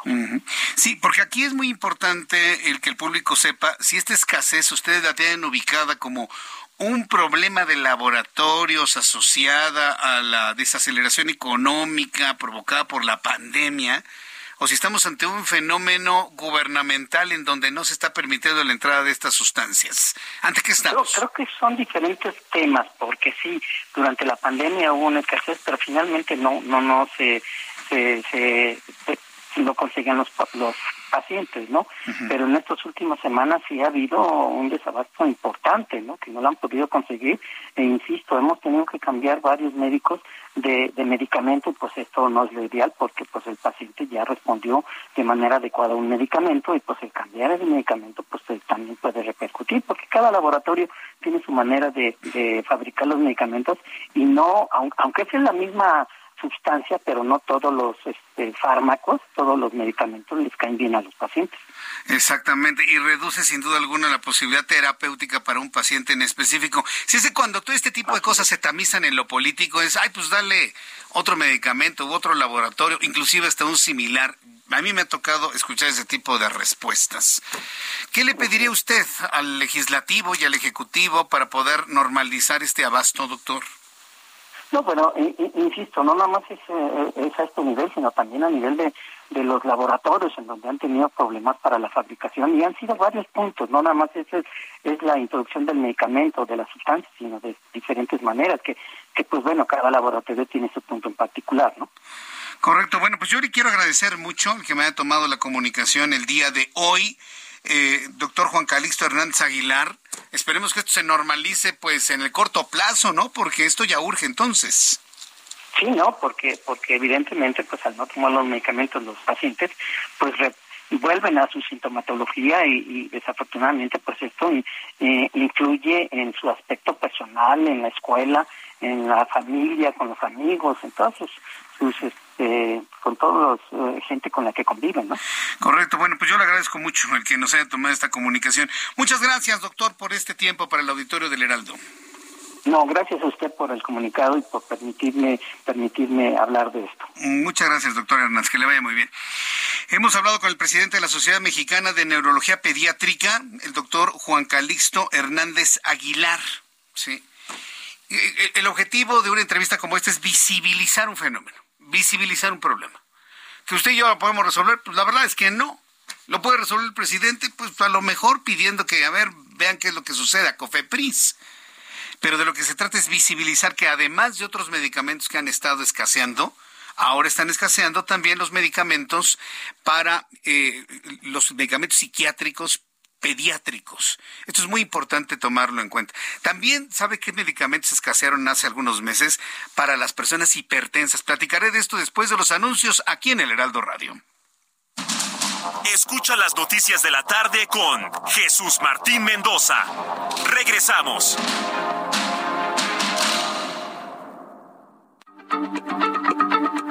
Heraldo Radio, la H se lee, se comparte, se ve y ahora también se escucha.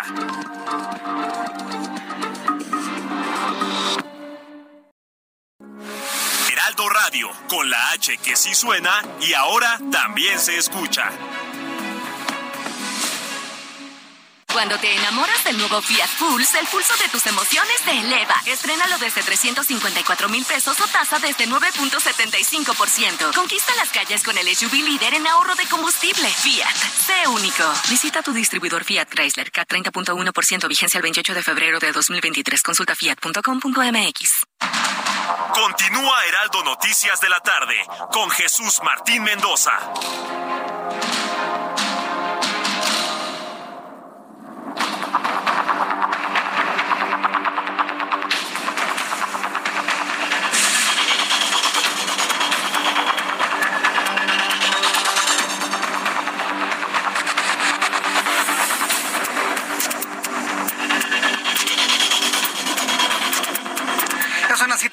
Las siete y media hora del centro de la República Mexicana. Escucha usted el Heraldo Radio. Las siete con treinta y uno, tiempo del centro de la República Mexicana. Escucha usted el Heraldo Radio. Yo soy Jesús Martín Mendoza con toda la información importante del día de hoy. Quiero informarle que este lunes, ya lo platicábamos con el padre Hernández hace unos instantes.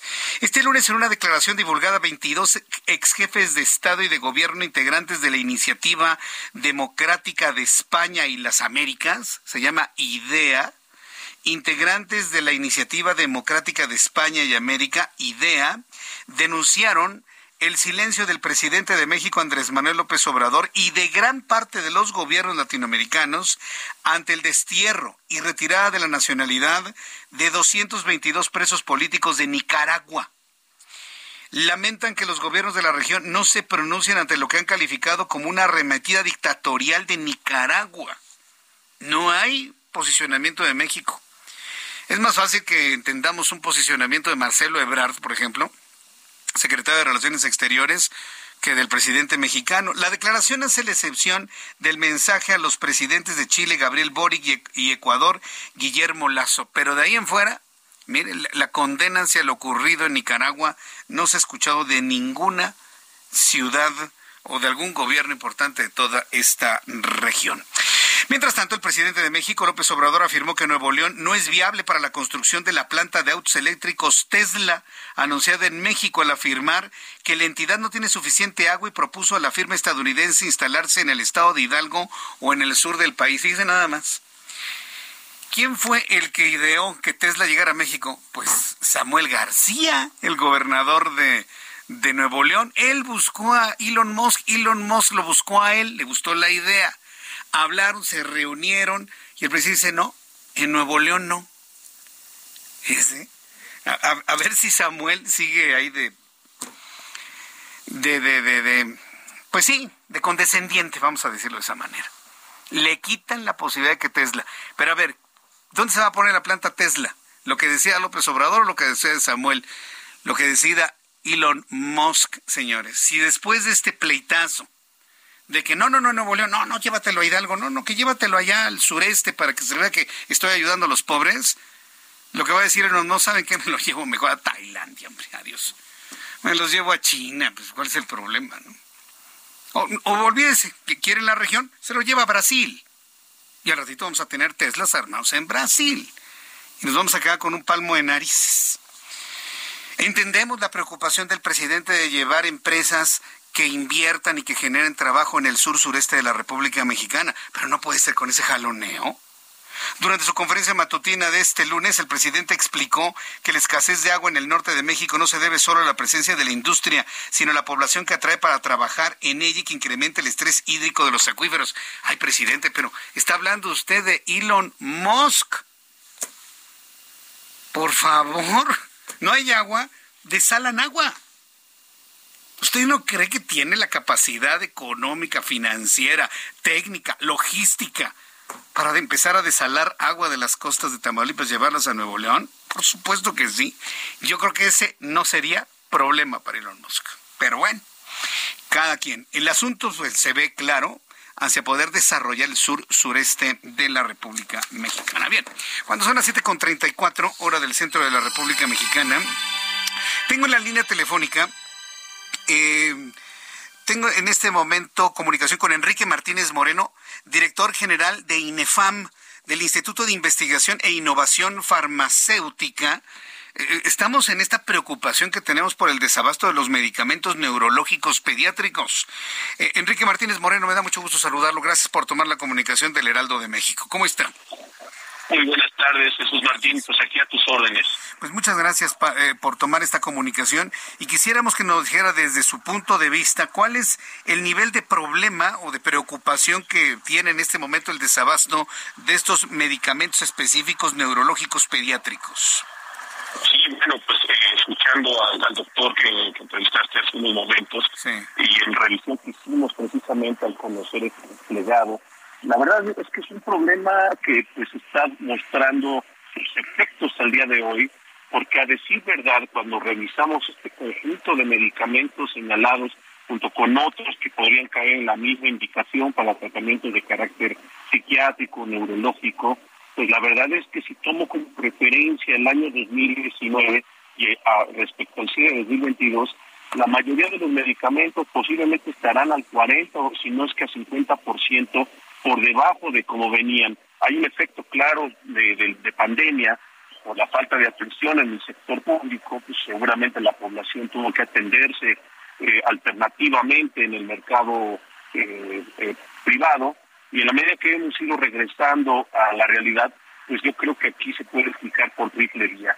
Una que tiene que ver con esta necesidad, una demanda ante las secuelas de la COVID-19, por supuesto, que sabemos que hay un COVID largo que podría motivar alguna prescripción en este sentido, el, el, desabasto propiciado por los desatinos que hemos comentado en otros momentos, en los procesos de compra que no se aseguran de, manera eh, temprana. Y la otra creo que tiene que ver eh, por el lado de la oferta, que hemos encontrado que varios de los productores, sino que importadores de estos medicamentos, han tenido problemas de liberación de eh, los permisos correspondientes ante COPEPRIS. Entonces nos parece que ahí lamentablemente se están sumando estos tres elementos. Ahora, yo preguntaba en la anterior entrevista y bueno, le, pregunto a usted, ¿en dónde está el origen del desabasto? Es decir, ¿es una falta de ingreso de sustancias activas a nuestro país? ¿Falta de, de, posibilidad de que los elaboren los, los laboratorios o estamos ante impedimentos de carácter gubernamental a través de COFEPRIS? Es decir, ¿en dónde están ubicando ustedes el problema? Sí, creo que a fechas recientes tiene que ver precisamente que muchos de estos medicamentos, sus sustancias activas son importadas se depende de manera clara de, esta condición y eso precisamente a los que hemos observado que hay atrasos en la liberación de, las licencias de importación por parte de COPEPRIS. Y para que tengas muy muy muy en claro lo siguiente, una vez que se puede tener la sustancia activa, la sustancia activa una vez que es autorizada por COPEPRIS en la aduana, esta tiene que llegar asegurada al almacén de la de, laboratorio que lo vaya a producir y ahí todavía debe de recibir una serie de revisiones por parte de Cofepris para que este producto pueda ser liberado y someterlo a producción. Una vez que este es producido, vuelve a ser revisado por Cofepris para que entonces pueda eh, ya a través de los diversos canales público y privado llegar hacia eh, hacia donde deben de estar en atención hacia los pacientes. Y todo ese tiempo, bajo lo que estoy comentando, en promedio podría llevar hasta seis meses desde que se tiene la sustancia activa hasta que se tiene el producto terminado para poder llegar ya a los diversos mercados. De tal manera que si hay atrasos, en este caso por, eh, por, por parte de la autoridad regulatoria, pues estaríamos viendo mayores atrasos en la liberación de estos productos. Eh, porque hay que pensar que muchos de estos productos, pues algunos son estupefacientes, algunos son directamente controlados, que no pueden estar circulando libremente en, los mercados y requieren un control estricto. Entonces, si la autoridad regulatoria va rezagando por el lado de la oferta, como comentábamos, pues sin duda están contribuyendo, que no es un problema nada más en, lo público, sino nos parece que también ya está trastocando lo privado, porque el producto que llega, la materia prima que llega, las sustancias activas que se requieren, pues son eh, representan un atraso ante la COPEPRIS eh, que motiva todo esto, tanto en lo público como en lo privado. Ahora bien, ¿se pueden utilizar otras sustancias para, de alguna manera, sustituir el uso de las que en este momento no se están produciendo, no están llegando a México? Inclusive alguien a través de redes sociales me está diciendo que por qué no usan cannabidiol, ya sabe que está de moda hablar de, la de esta sustancia proveniente de la marihuana. ¿Qué, respuesta daría al público que tiene estas dudas? Sin duda se, podría tener alguna alternativa en ese sentido, pero nos parece que todavía no tenemos las suficientes autorizaciones para este uso, digamos, un poco masivo. Parece que hay que irse a algún amparo para poder disponer de algunos de estos productos, pero además debería de haber una revisión estricta por parte de los médicos para poder entonces eh, sugerir algún cambio en el diagnóstico y por lo tanto emitir una receta distinta, lo cual pues eh, quedará en valoración de cada eh, médico y sobre todo pues de que a reserva de que puedan hacer este cambio, pues efectivamente se esté disponiendo de estos productos.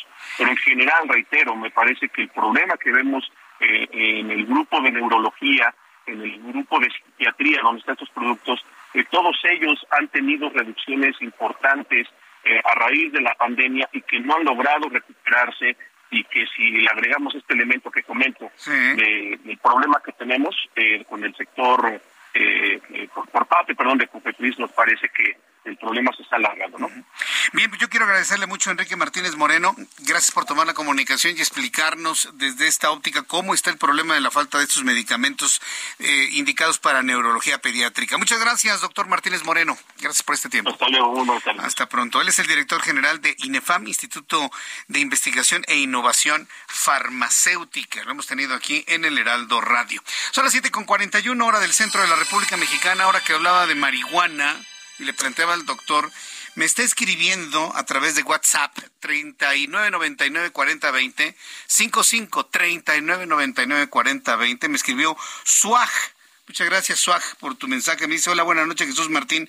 ¿Sabes cuándo retiraron el campamento que se encontraba en Reforma junto al Senado, el plantón canábico? Fue el sábado y fue el gobierno de la Ciudad de México. ¿eh? Hubo algunas acciones específicas de, desalojo implementadas por Sandra Cuevas, alcaldesa en Cuauhtémoc, pero fue finalmente el gobierno de Claudia Sheinbaum la que recuperó para porque es un espacio público, ¿no? Recuperó el Parque Luis Pasteur, que está a un lado del Senado de la República, este espacio para el disfrute de todos, por supuesto, y van a, van a quitar las plantas de marihuana y pues, ya, era un espacio tomado por quién sabe quién desde hace más de tres años. Y aquí sí hay que reconocerle a la Policía Capitalina, a la Policía de Omar García Harfuch, a la Procuraduría de Justicia de la Ciudad de México, bueno, a la Fiscalía de Ernestina Godoy y a la jefa de gobierno, que implementaron un operativo para liberar ese lugar sin caer en un exceso en contra de las personas que se encontraban ahí fumando marihuana todos los días. Entonces se recuperó yo creo que de la mejor forma y en este momento está resguardado. Muchísimas gracias por tu comentario y tu pregunta. Son las 7.42 tiempo del centro de la República Mexicana.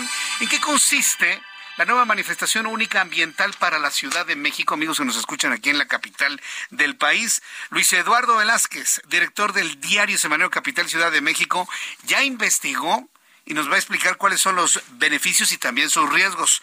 Luis Eduardo, qué gusto saludarte, ¿cómo estás? Buenas noches, estimado Martín. Así es. Fíjate que el Pleno del Congreso Capitalino aprobó por unanimidad esta reforma de ley que crea una nueva manifestación ambiental única, la cual tiene como objeto regular las fuentes fijas de emisiones contaminantes. Por esto hay que entender los establecimientos industriales, mercantiles y de servicio y los espectáculos públicos que emitan contaminantes al ambiente. Así es que se va a sustituir esta licencia ambiental única que ya existía y ahora en esta reforma a la Ley Ambiental de Protección a la Tierra del DF va a obligar a los responsables de fuentes contaminantes a obtener esta manifestación. Aquí en la capital del país tenemos una infinidad de empresas que se dedican a la generación de servicios o productos que impactan en el ambiente, por eso es muy importante que estén al tanto de estos nuevos cambios normativos, porque también hay nuevas facultades para la Secretaría de Medio Ambiente Capitalina. Una de ellas es que tendrá que emitir en 20 días hábiles una resolución favorable respecto a esa manifestación. Aquí la ventaja es para las empresas, porque en tanto no emita esa resolución, el responsable de la fuente contaminante no podrá ser objeto de sanción. El tiempo de gracia que tendrá el particular para evitar una sanción puede llegar hasta los 40 días hábiles. Y hay que decir que esta reforma deriva de un paquete que envió la jefa de gobierno Claudia Sheinbaum como parte de las facilidades administrativas que ya se habían incluido, como acotar el instrumento de publicitación vecinal y la legalización del programa Ciudad al Aire Libre. Así es, Jesús Martín, que, bueno, hay que evitar más bien que se disparen las contingencias o las cargas de aguas residuales en zonas prohibidas, el ruido excesivo, entre otros daños, si no hay una adecuada supervisión gubernamental. Ese yo creo que podría ser uno de los riesgos, pero lo que hay que destacar es que se simplifican estos trámites y veremos cómo funciona a partir de ahora esta manifestación ambiental única. Bien, Luis Eduardo, pues eh, estaremos muy atentos de ello. Fíjate que esto lo vamos a rebotar con nuestro especialista en materia de medio ambiente también para, para seguir informando al público. Y yo te agradezco mucho tu participación el día de hoy. Nos escuchamos el miércoles, Luis. Gracias, Jesús Martín. Un abrazo y nos escuchamos el miércoles. Un fuerte abrazo, que te vea muy bien. Es Luis Eduardo Velázquez el Semanero Capital, Ciudad de México. Son las 7.45, las 7.45 tiempo del centro de la República Mexicana. Bueno, ya le compartí el asunto de... Eh, del señalamiento hacia los eh, presidentes latinoamericanos que no se han pronunciado por lo que ocurre en Nicaragua, también el asunto de Tesla, eso, me tiene verdaderamente sorprendido de cómo se empezaron a dar un agarrón ahí que no, que Nuevo León no, que sí en Hidalgo, que mejor en el sureste. Y mire, hasta, hasta este momento Elon Musk no ha dicho nada absolutamente, nada, no ha dicho esta boca es mía. ¿eh? Quiero presentarle, ¿tienes el audio del presidente cuando dijo de lo de Tesla? A ver, a ver si lo tienes por ahí para poder complementar esta, esta información. Es la 37, este Ángel, ¿ya? Esto fue lo que dijo López Obrador sobre la planta Tesla en México. Donde se tenga agua, donde se tengan los servicios. Nuevo León no. Ahora van a ver, Nuevo León no hay agua. El gobernador está haciendo su trabajo muy bien, pero tiene que haber una planeación nacional y se tiene que tomar en cuenta primero la necesidad de la gente, el agua para la gente. En Nuevo León eh, estamos resolviendo el problema del abasto de agua de la zona metropolitana de Monterrey. Bueno, pues ahí está. Yo, yo insisto, ¿eh? yo creo que ese es un pretexto. Y entendemos también la intencionalidad del presidente. Él quiere llevarse la planta Tesla para que entonces la historia diga que Elon Musk llevó Tesla a México. No, no, no. Lo llevó Andrés Manuel López Obrador para generar empleos en Chiapas. Sería muy bueno, sería muy justo. Pero el desarrollo industrial, pese a quien le pese, está en el norte de México. Son las 7 con 47 tiempo del centro de la República Mexicana. Roberto San Germán, qué gusto me da saludarte, bienvenido. El gusto es mío, mi querido Jesús Martín. Bien, bien. También saludos a toda la gente que nos sintoniza. Bien, tranquilo, tranquilo. Deportivo, deportivo. ¿Deportivo? ¿Qué, te tocó ver y qué te tocó? Pues estuvimos viendo el fútbol, también vimos un poco de boxeo. Pero fíjate que la nota hoy le, había mandado a la buena Giovanna, a la jefa de información del noticiero, que quería hablar de, pues, de lo que había pasado en la jornada. Pero fíjate que antes de eso me gustaría comentar de una eh, chica de Jalisco, Citlali Cristian, sí, esta, esta mujer, que ya es la primera mexicana que logra su pase a los Juegos Olímpicos del 2024. Citlali Cristian Moscote, que quedó en cuarto lugar en la ah, maratón, de, Sevilla, Sí, con un tiempo de 2 horas 24, minutos y 53 segundos. Y con esto ya calificó porque dio la marca. Entonces, Citlali es la primera ¿sí? Deportista mexicana que ya está en el contingente para los Juegos Olímpicos de París 2024. Por marca, habrá que ver si la apoyan para ir o si va a tener que comprar su propio pues boleto. ya la marca la consiguió, que era lo más difícil. o sea, primero tienes que conseguir esa marca que te da, ¿no? La federación. Y ahora, pues sí, como dices tú, va a tener que buscar los recursos para poder llegar mi querido amigo, a París 2024, pero ya tenemos a Citlali Moscote. Perfecto, pues felicidades para Citlali, ¿eh? es de Jalisco. correr. Es de Jalisco esta mujer. y delgadita, chiquita, ya la vi, pero vuela como... Pues 42 kilómetros en, dos, horas, con 24. en cuánto tiempo es 42 no, kilómetros? No, amigo, no, no, no hagas preguntas tan difíciles. Es como sacar una raíz cuadrada ahorita de 57. No hay forma, amigo. Yo, cinco kilómetros por día, si me da. Ahí en un poco más de una semana no, yo Creo que, yo, creo que lo terminamos el día que salimos, pero no sé cómo lleguemos. Con la barredora, ¿no? Eh, sí, ya que nos vayan aventando, no sé. No, sí hago bastante ejercicio, pero nunca he corrido un maratón, amigo. No, yo tampoco. Y fíjate que es algo que no, no me llama la atención. ¿eh? Sé que mucha gente lo hace y les ha gustado y luego repiten y repiten y repiten y se vuelven corredores de maratón. No, me gustaría hacer más primero un triatlón. ¿Un triatlón? Me gustaría más un triatlón que un maratón, pero me, pongo en mi realidad. Mejor voy al gimnasio. Primero son carreras de 5, luego haces carreritas de 10. Así para irme a comprar después del programa mis esquites. Entonces voy al gimnasio, quemo mis calorías y ya voy por ¿Quieres unos esquites, a estas alturas de la vida? ¿Te gustan? Me acabo de comer unos buenísimos. ¿Ah, sí? ¿A ti no te gustan? Sí, me encantan. Son buenísimos. Hay unos aquí, afuerita, aquí afuera de donde ¿Ah, los aquí afuera son buenos? Exactamente en el eje 7, sí. Ahí hay unos muy buenos. Ah, de este lado, junto al restaurante. Ah, junto al tenemos restaurante, aquí. el que parece que están tocando la puerta. Exactamente, el toc ah, toc. Exacto, ese, al ladito de ese. Ahí. Pero bueno, ya quitemos los antojos porque mucha gente que viene en el coche Los esquites pues, debe ser patrimonio de la humanidad, amigo. Ah, los esquites deben ser patrimonio de la humanidad. Y los humildes elotes con crema, con eh, mayonesa. yo te la crema, yo no, pero con mayonesa y queso. Bueno, mayonesa. Mayonesa, y también sabes que sí, claro. Limoncito. Y unos tacos al pastor también debe ser patrimonio de la humanidad. y el lunes, ¿eh? no, espérenme, sonó a viernes esto. Pero no, está bien, puedes empezar desde el lunes con unos taquitos al pastor y, tu, tu Orange Crush, ¿te acuerdas? Ah, sí.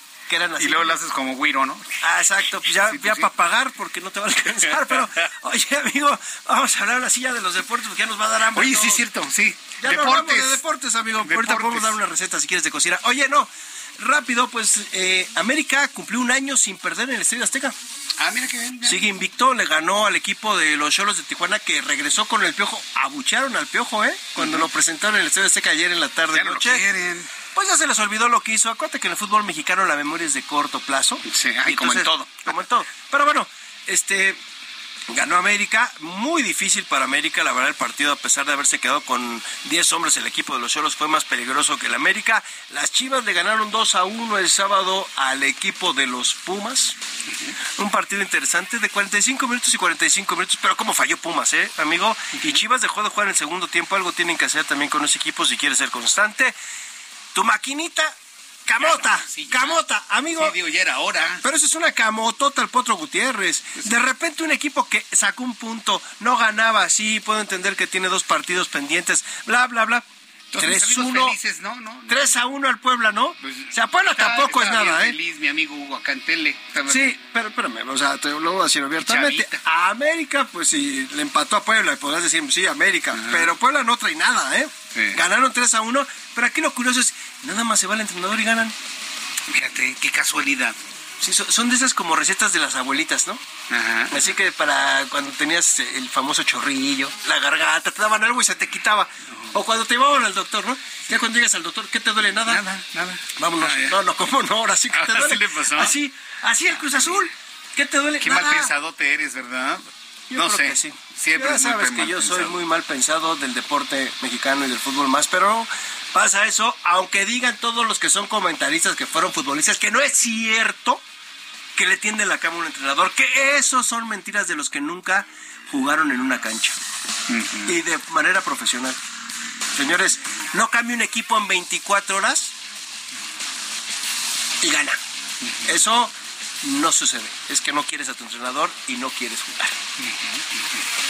Ya ganó el Cruz Azul, también ganó Monterrey, que sigue de primer lugar. Los Regios están en primer lugar, ¿eh?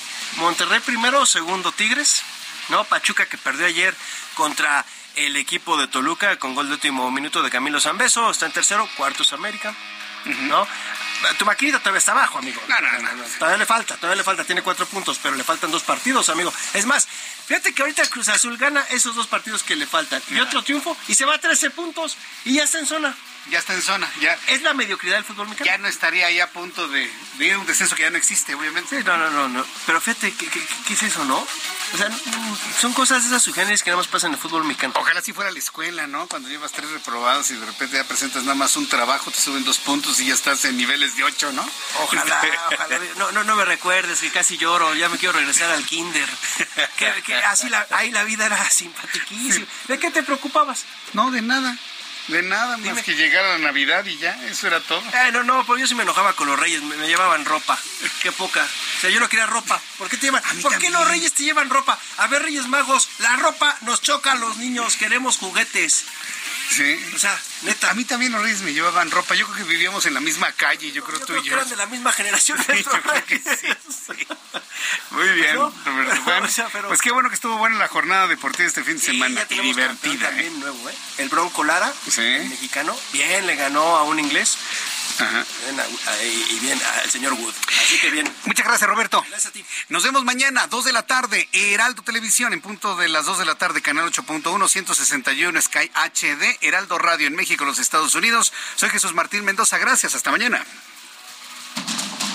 Esto fue Heraldo Noticias de la tarde con Jesús Martín Mendoza.